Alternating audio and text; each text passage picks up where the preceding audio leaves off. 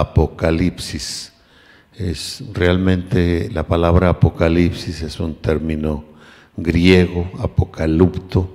Hemos dicho que el 5% del español está compuesto de raíces griegas y algunas palabras inclusive no son más que una castellanización del griego como bautizo, como apóstol, como apocalipsis.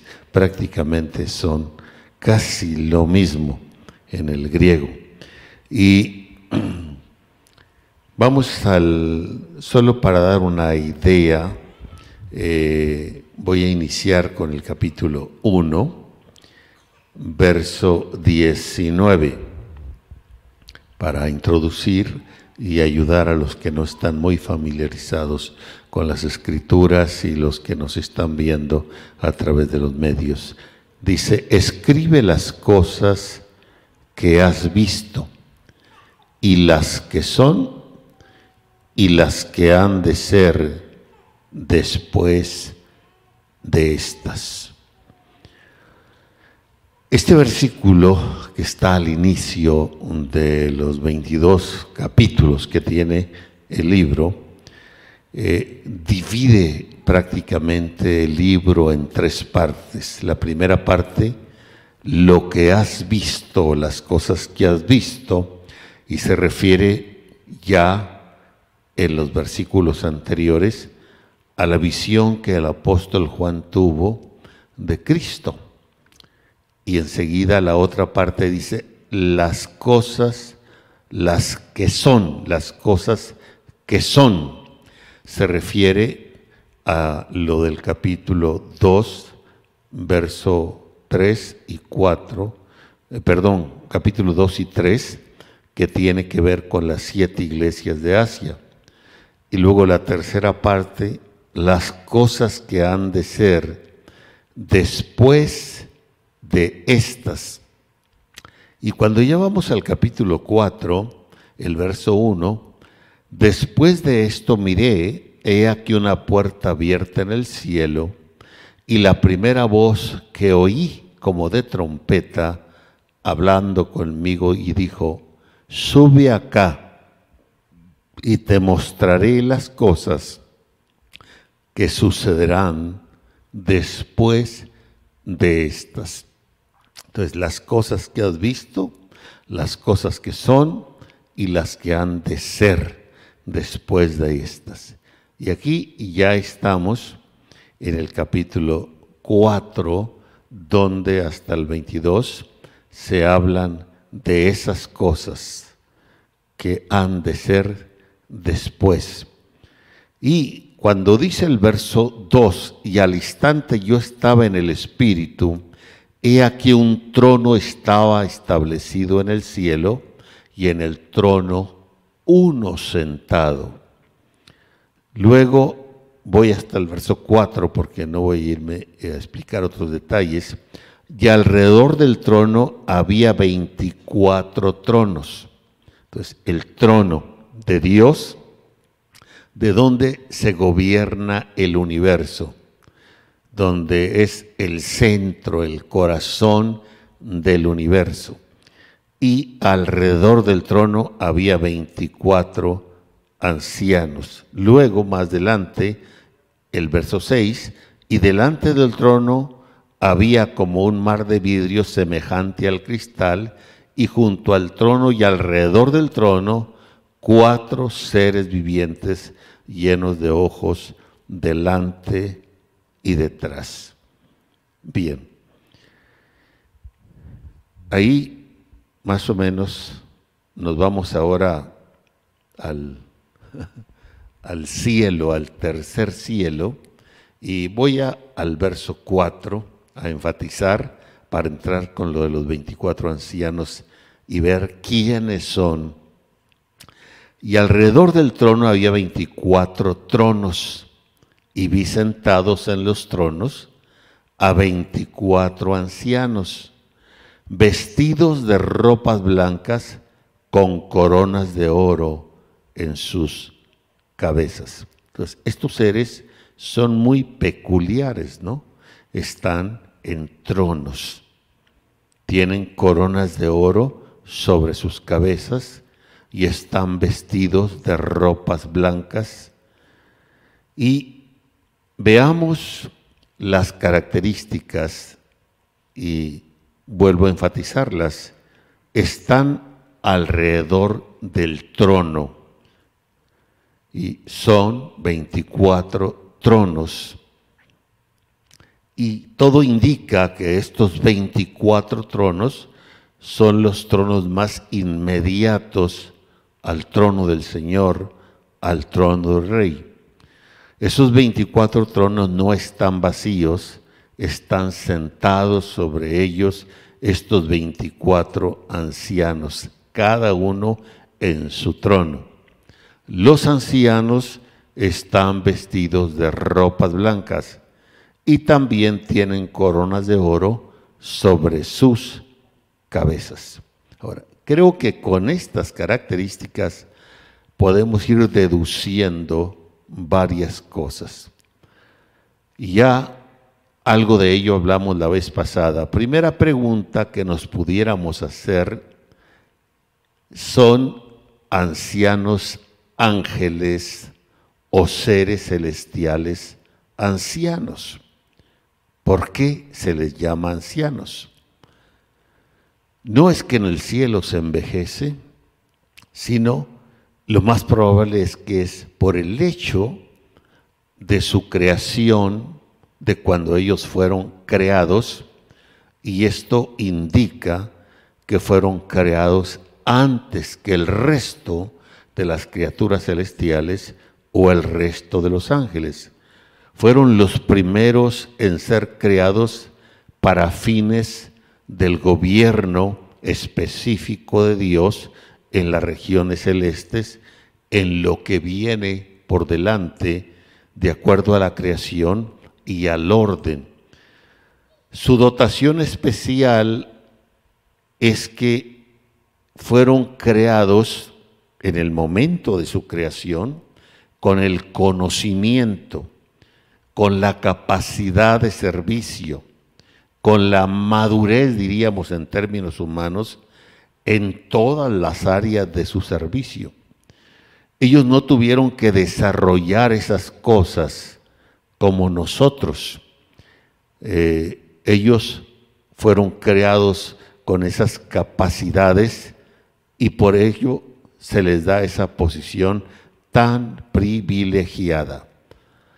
Ahora, pudiéramos también preguntarnos, ¿será que Dios gobierna el universo a través de ellos?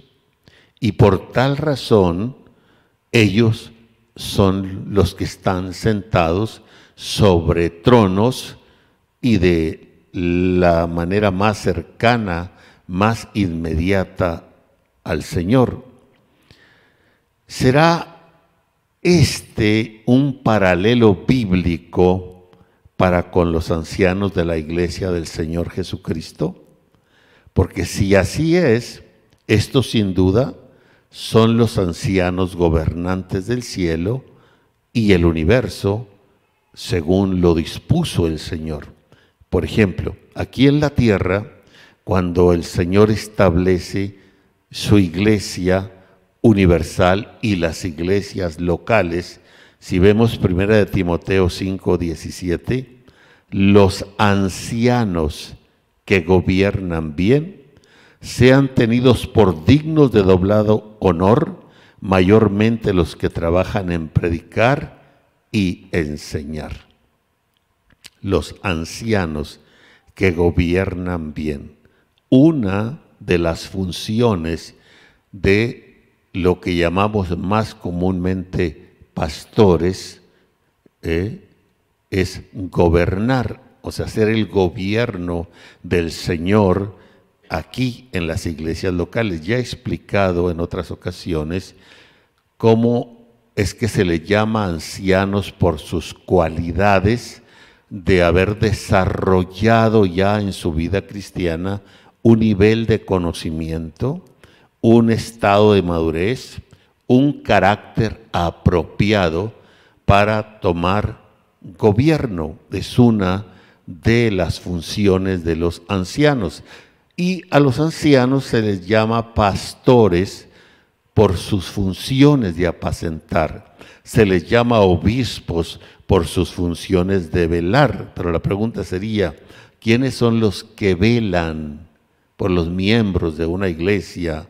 ¿Quiénes son los responsables de alimentar, de apacentar a los miembros de una iglesia? Los ancianos, o sea, los que suponemos que deben ser más maduros, deben tener un conocimiento más elevado, deben tener capacidades o cualidades que los acreditan para eso.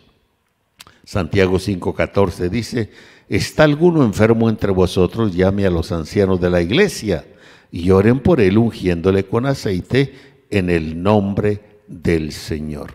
Ahora, la palabra griega para anciano aquí en Timoteo, en Santiago y en el Apocalipsis, la palabra griega es la misma, es uh, presbutos, no cambia el término y puede traducirse como los más maduros, los más antiguos, los mayores. En el pueblo de Israel, si nos regresamos del Nuevo Testamento al Antiguo Testamento, también las personas que se consideraban en el pueblo de Israel mucho tenía que ver la edad. Y aparte de la edad, ser hallados en el camino de la sabiduría. En el concepto nuevo testamentario no es tanto el asunto de la edad, sino el desarrollo que se ha tenido, el conocimiento que se ha adquirido, el carácter que se ha forjado, el espíritu de servicio que se tiene, aunque no sea propiamente una persona de muchos o demasiados años o un viejo, ya que el término hebreo como griego para anciano, pues tiene que ver con antigüedad, con alguien mayor, ¿verdad? Eh, el pueblo de Israel era gobernado por un grupo de gentes que se llamaba Sanedrín. Sanedrín, y era el consejo o el cuerpo gubernamental dentro de los judíos. Los persas, inclusive eh, los medopersas, otorgaron a los judíos el derecho de tener sus propios jueces, que eran los ancianos del pueblo. El Sanedrín tenía una fuerza propia de policía y de derecho para arrestar a las personas y el mismo Señor, según Mateo 26, 47 y Marcos 14, 43, eh, fue llevado ante ellos, él fue juzgado por el Sanedrín judío. Pedro y Juan y los otros apóstoles tuvieron que comparecer ante este consejo de ancianos. Esteban el mártir fue llevado ante este consejo de ancianos. Y entre el pueblo judío, desde la antigüedad hasta hoy, las personas de edad y que adquirían sabiduría, conocimiento, eh, tenían un espíritu realmente de servicio, eran, hasta el texto dice, delante de las canas te inclinarás y honrarás el rostro del anciano y de tu Dios tendrás temor. Tanto que Moisés cuando se despidió en el monte Nebo del pueblo de Israel les dio un consejo que me pareció muy sabio, según Deuteronomio 32, 7. Acuérdate de los tiempos antiguos, considera los años de muchas generaciones, pregunta a tu padre y él te declarará Pregunta a tus ancianos y ellos te dirán. Y la palabra que se usa aquí, pues es el hebreo esaquén, que significa anciano o alguien maduro. Entonces, las diferencias entre los cuatro seres vivientes son notorias, aunque quizá pudiera ser para alguien no claras. Entonces, eh, quise mostrar ese paralelo porque ancianos en el cielo, ancianos en la iglesia. Los ancianos en la iglesia se les distingue como tales por conocimiento que han adquirido, por desarrollo, por madurez, por servicio. Aquellos no tuvieron que esperar, desarrollar, crecer, sino que fueron creados con esa capacidad.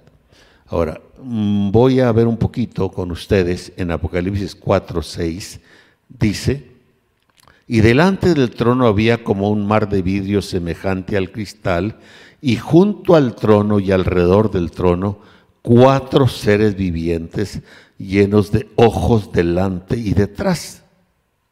Ahora, estos seres vivientes también están alrededor del trono. Son cuatro seres vivientes muy peculiares y una de las peculiaridades es que están llenos de ojos delante y detrás. El primero es descrito que es semejante a un león. Después vamos a ver un poco de ellos. El segundo semejante a un becerro, el tercero tenía como cara de hombre y el cuarto semejante a un águila volando. Y doy otra característica, y los cuatro seres vivientes tenían cada uno seis alas y alrededor y por dentro estaban llenos de ojos y no cesaban día y noche de decir, Santo, Santo es el Señor Dios Todopoderoso, el que era, el que es y el que ha de venir. Después voy a comentar algo muy interesante sobre eso.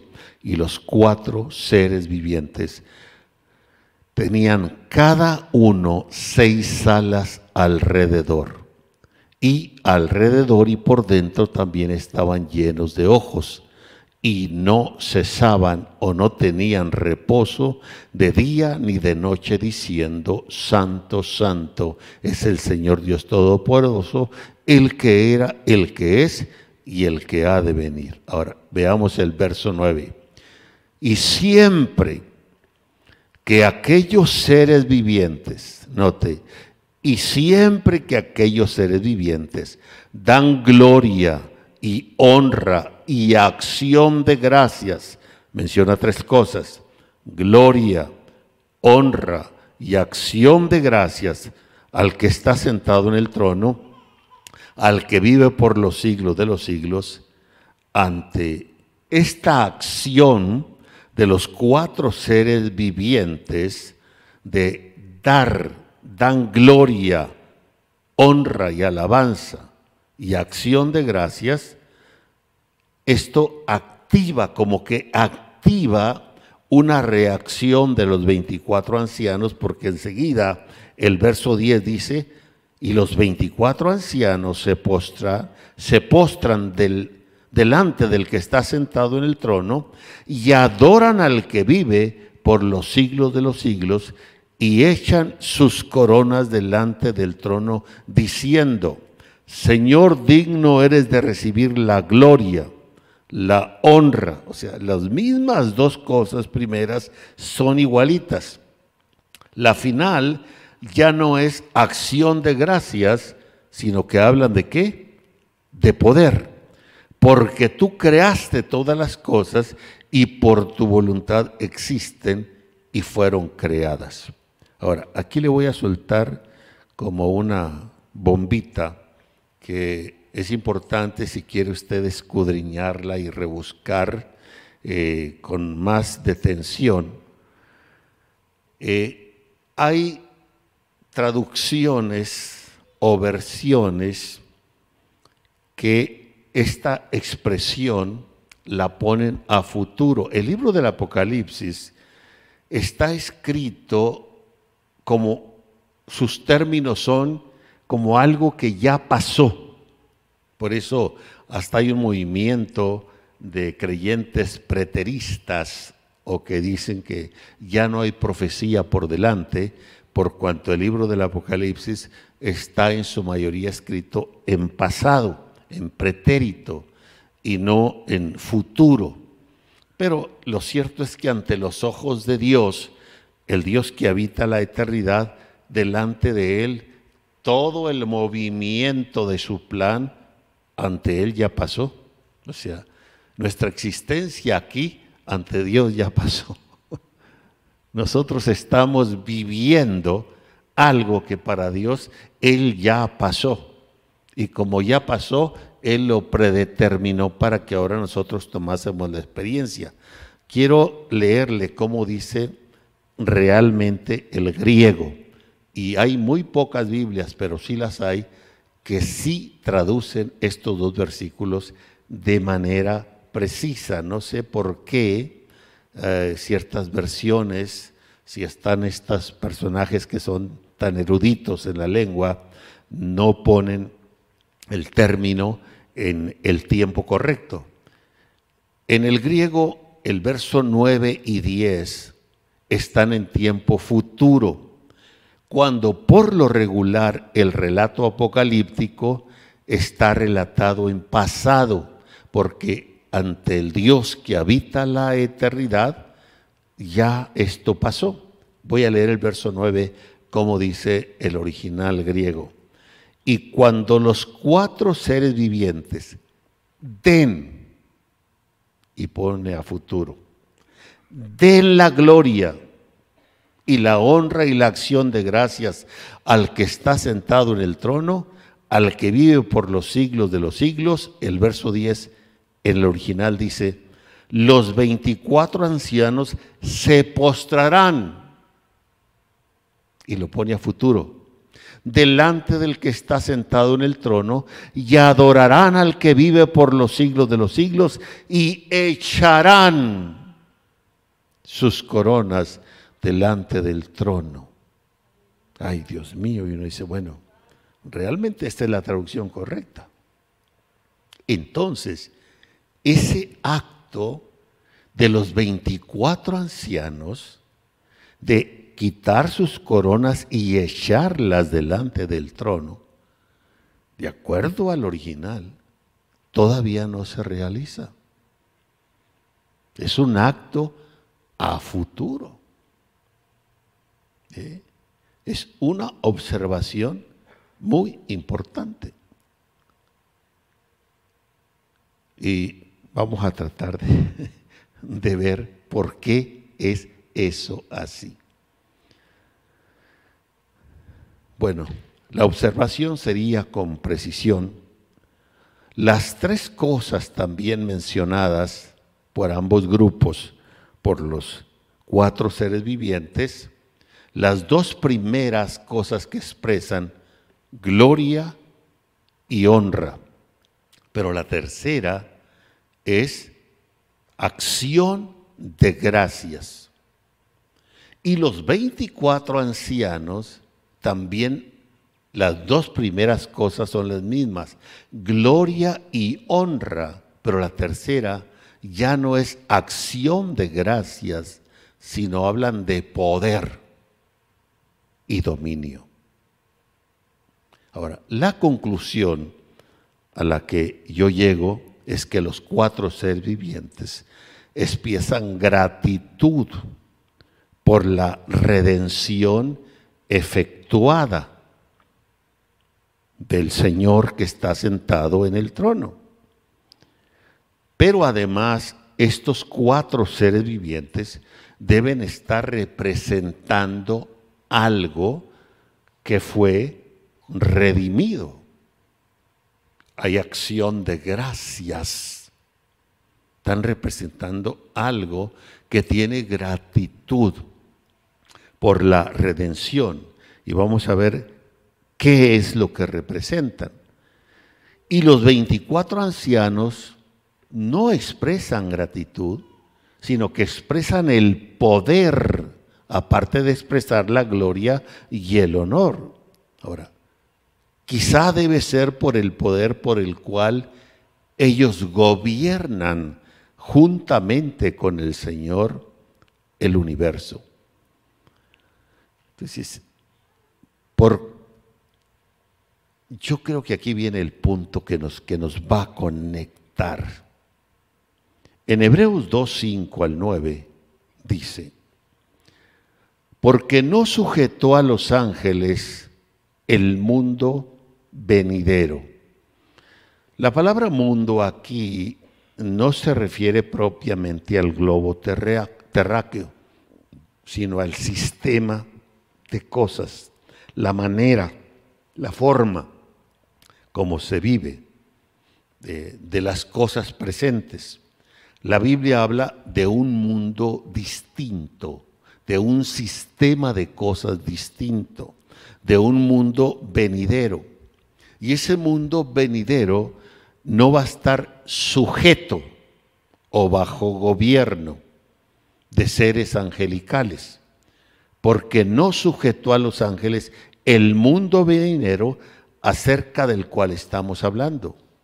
Pero alguien testificó en cierto lugar diciendo que es el hombre para te acuerdes de él, o el Hijo del Hombre para que le visites. Lo hiciste un poco menor que los ángeles, le coronaste de gloria y de honra y le pusiste sobre las obras de tu mano. Todo lo sujetaste bajo sus pies. Porque en cuanto le sujetó todas las cosas, nada dejó que no sea sujeto a él, pero todavía no vemos que todas las cosas le sean sujetas. Pero vemos aquel que fue hecho un poco menor que los ángeles a Jesús, coronado de gloria y de honra a causa del padecimiento de muerte, para que por la gracia de Dios gustase la muerte por todos. Ahora, no sujetó a los ángeles el mundo venidero. Y luego habla del Señor, voy a Apocalipsis 1.6 para hacer más claro el punto. Y nos has hecho reyes y sacerdotes para Dios y su Padre a Él sea gloria e imperio para siempre, jamás. Esa expresión está dada a la iglesia, a los que han de gobernar.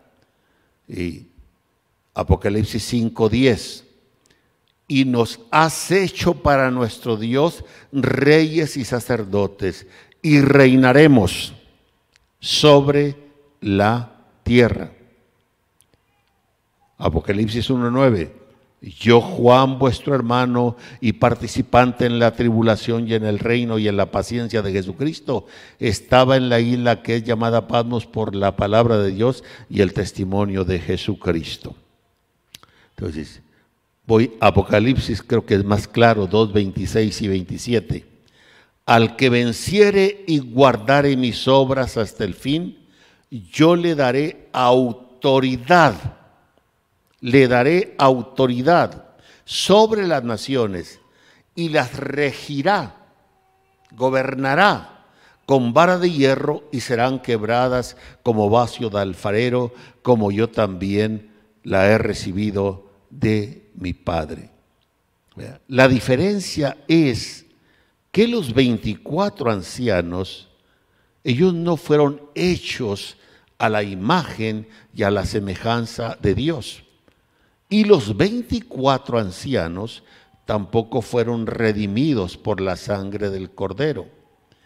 Y ellos en el futuro, al ver a los creyentes a quienes se les ha prometido sentarse para gobernar, gobernando, una vez que esto ocurra, Imagínense que, que nosotros aparezcamos en el cielo tal como nos prometió el Señor para gobernar y sentarnos con Él a gobernar sobre la tierra, por ejemplo. Los 24 ancianos van a decir, ¿y nosotros qué?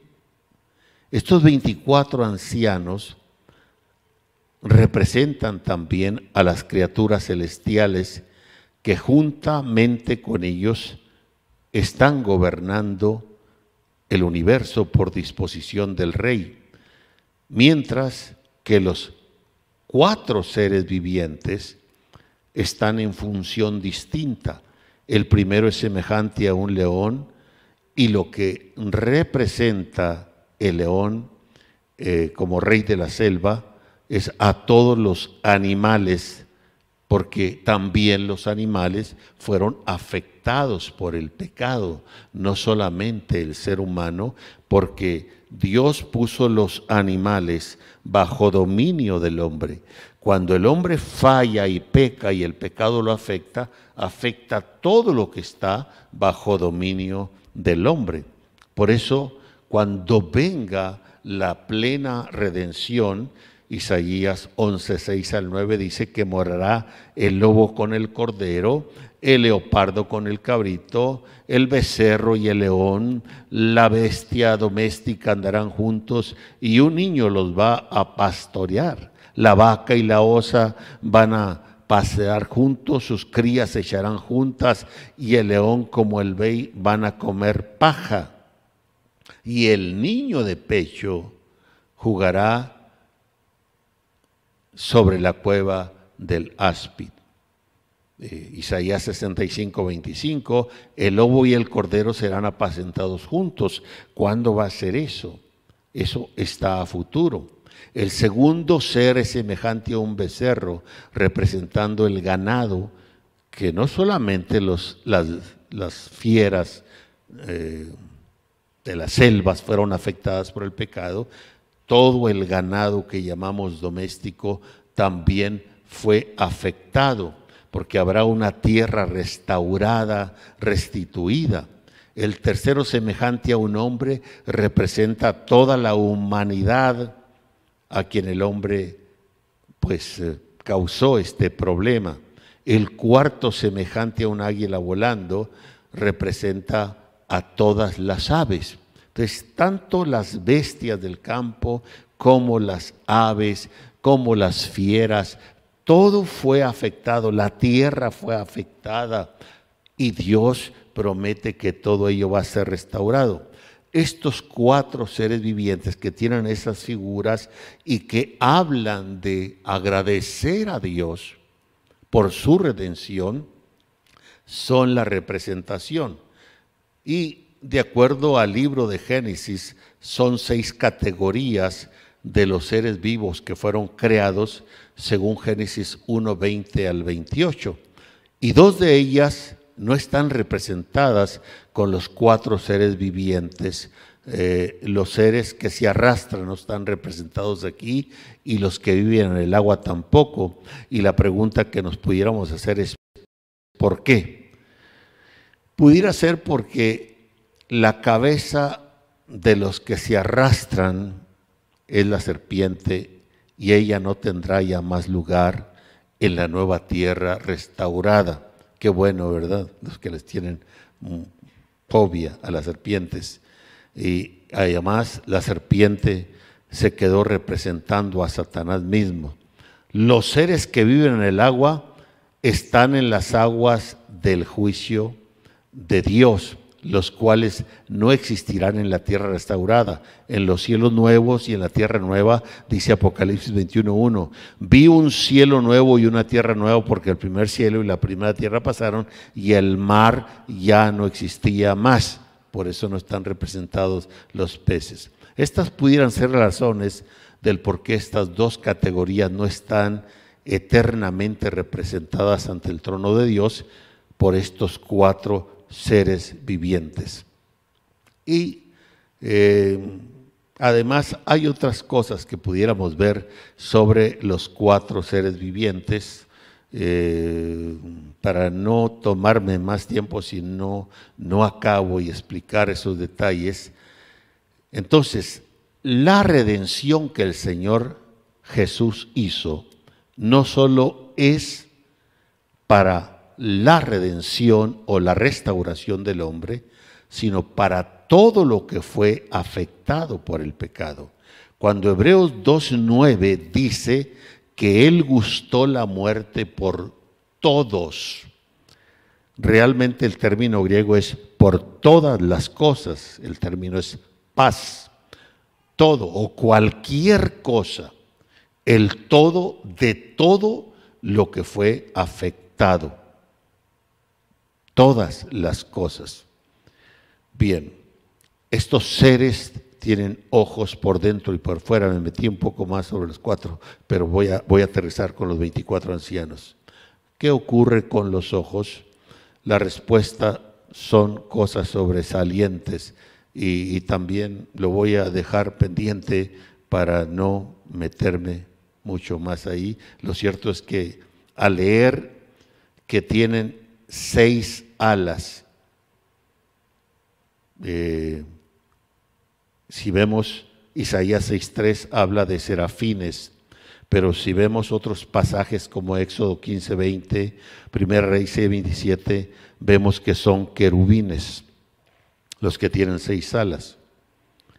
Y esto me ha puesto a pensar en determinada experiencia que yo tuve de que hay cosas que Satanás no puede imitar, no puede emular. En cierto momento yo tuve la experiencia de conocer un, querubín y exactamente seis alas. Pero después apareció otro ser en determinado momento queriendo imitar a este querubín y queriéndome confundir. Y habló como si fuera él. Pero el Señor me dijo, acuérdate de las seis alas. Y este otro ser imitador no, no las tenía. Yo dije, si te vuelves a aparecer, te va a ir muy mal. Y aunque no creía sus palabras. Bien, vamos, eh, estos, estos cuatro seres vivientes y mm, realmente es como, como una mezcla de serafines, querubines, representan el total de la redención y expresan finalmente la naturaleza y la expresión de Dios. Ahora, aterrizo con esto. Al decir el pasaje, pues, nosotros como iglesia tenemos la promesa de Dios de que vamos a reinar juntamente con Él. Están claros en eso, en forma sencilla. Pero ya antes están reinando con Él 24 ancianos.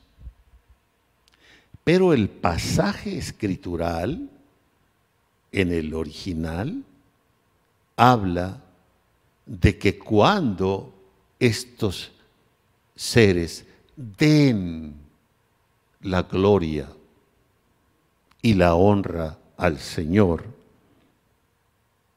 vamos a, a leerlo literalmente en el nombre del Señor, cuando estos seres den, aquí dice dan, pero en el original dice que den la gloria y la honra al Señor. Y los cuatro seres vivientes, perdón, se me fue la cita aquí, la, la ando buscando. Estamos en Apocalipsis 4 y en el verso 8, me voy al texto mejor, verso 8. Y los cuatro seres vivientes tenían cada uno seis alas, eh, no me voy hasta el 9, y siempre que aquellos seres vivientes, y cuando estos den gloria y honra y acción de gracias al que está sentado en el trono, al que vive por los siglos de los siglos, y los veinticuatro ancianos se postrarán delante del que está sentado en el trono. Y luego ellos en el verso final, Señor, digno eres de recibir la gloria y la honra, porque tú creaste todas las cosas y por tu poder fueron creadas. Y luego habla el pasaje cómo es que tiran sus coronas. Y esto se queda a futuro. Entonces, lo que puedo captar, y espero que usted lo capte de esta manera, cuando el plan de redención concluya, termine, y nosotros estemos en cuerpos glorificados y seamos puestos para gobernar con el Señor tal como Él nos lo tiene prometido. Y los que hasta ese momento están gobernando son los 24 ancianos. Pero nosotros llegamos para gobernar. Ellos entonces echarán las coronas delante del trono, como indicando, varias cosas puede indicar eso. Ellos cesan en su función de gobernar porque ahora nos corresponde a nosotros, o ellos reconocen que un gobierno más afín ha llegado al cual el Señor le tenía determinado eso, y ellos seguirán gobernando en otras áreas. Pero al tirar las coronas, ellos reconocen que los nuevos gobernantes son superiores a ellos. Son los más semejantes al que está sentado en el trono. Si sí, capta el punto. Es que son cosas que no son muy fáciles a veces de, explicarlas, pero yo creo que de esta manera que lo he estado haciendo o lo estoy haciendo es muy sencillo. No hay, yo no capto otra manera el por qué se quitan y por qué los textos estos que casi el resto del Apocalipsis está en tiempo pasado y estos dos textos están puestos a futuro, es que este es un hecho que todavía no ocurre. Cuando la redención se consuma, entonces nosotros aparecemos para gobernar. Los 24 ancianos reconocen que los que han llegado para gobernar con el Señor y sentarse en su trono tienen una, válgame el término, una, un privilegio mayor. Y claro, porque nosotros somos los seres hechos a la imagen y a la semejanza de Dios, cosa que ellos no. Nosotros estamos desarrollando conocimiento, adquiriendo conocimiento, desarrollando carácter, habilidades, y ellos no. En ese sentido no tienen mérito. Ellos fueron creados con ese nivel de madurez. Nosotros no, tuvimos que desarrollar esa madurez. Nosotros somos la imagen y la semejanza de Dios y quienes estamos destinados para gobernar juntamente con el Señor.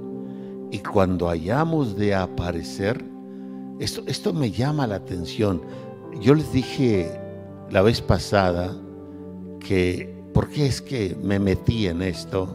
Porque estaba yo esa madrugada aquí orando y, estaba tratando de rendirme al nivel máximo en mi corazón al Señor.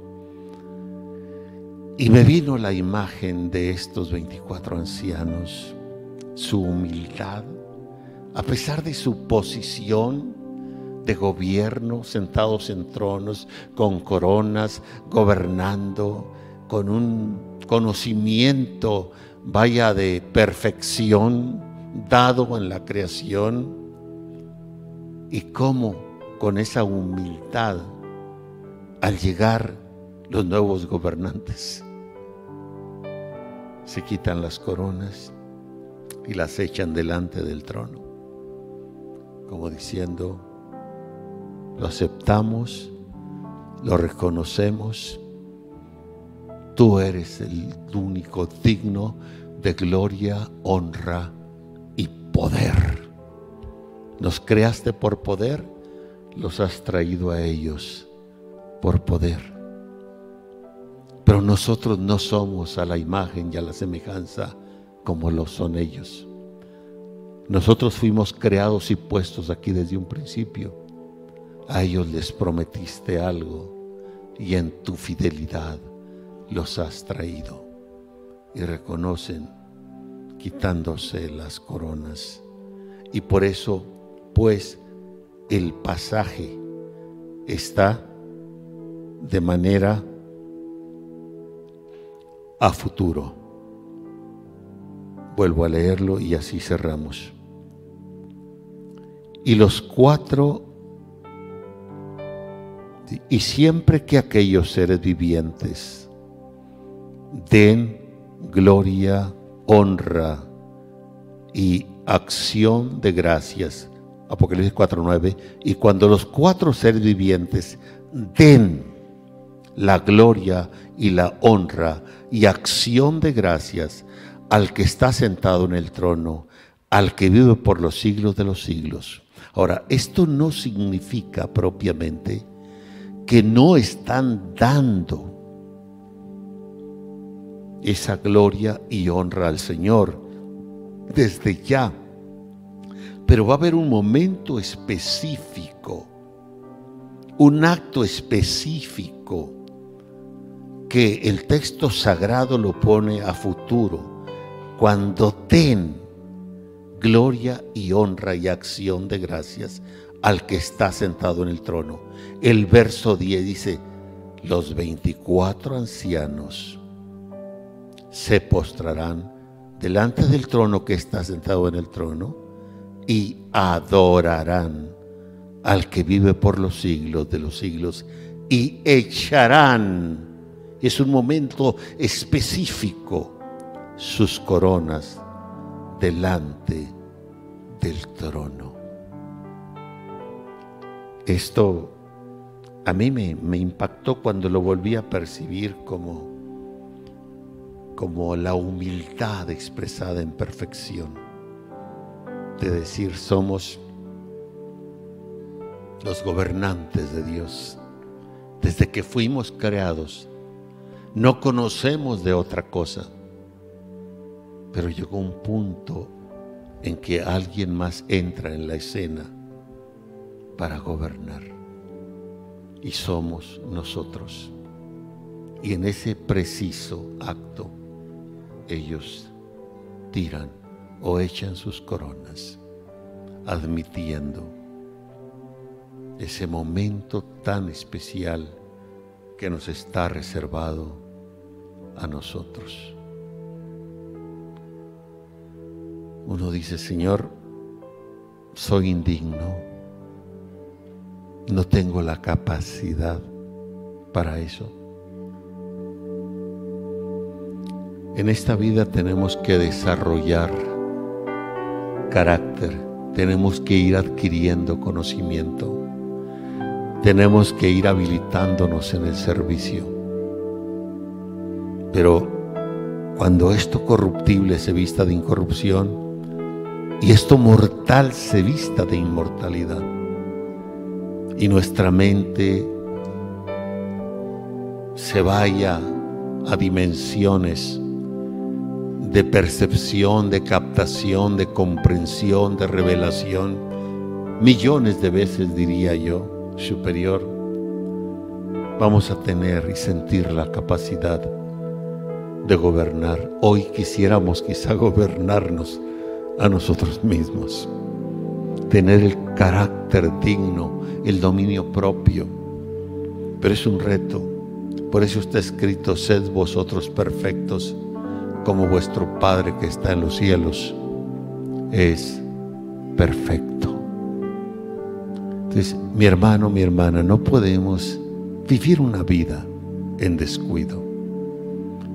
Si usted supiera que de aquí a 10 años va a ser el presidente de esta nación, ¿qué haría en 10 años?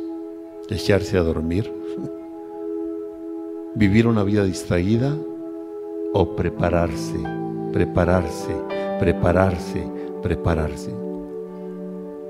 A veces alguien puede envidiar, por ejemplo, los hijos o la descendencia de la reina de Inglaterra para los famosos príncipes para cuando llegue alguno de ellos a gobernar. ellos no tienen una infancia como tienen los demás niños. Desde pequeños tienen que entrar en reglas, tienen que entrar en estudios, tienen que entrar en un sinfín de cosas que los forme y los discipline. Los prácticamente renuncian a vivir como cualquier niño común lo hace. Prepararlos para cuando lleguen allí. Nosotros realmente estamos en esa preparación. Por eso está escrito, los entendidos entenderán. Nuestro conocimiento debe ir avanzando, nuestro carácter debe ir mejorando, nuestro espíritu de servicio debe ir siendo cada día más apto, más dispuesto. ¿Por qué? Porque estamos llamados a gobernar. Al que venciere, yo le daré que se siente conmigo en mi trono, así como yo he vencido y me he sentado con mi Padre en su trono.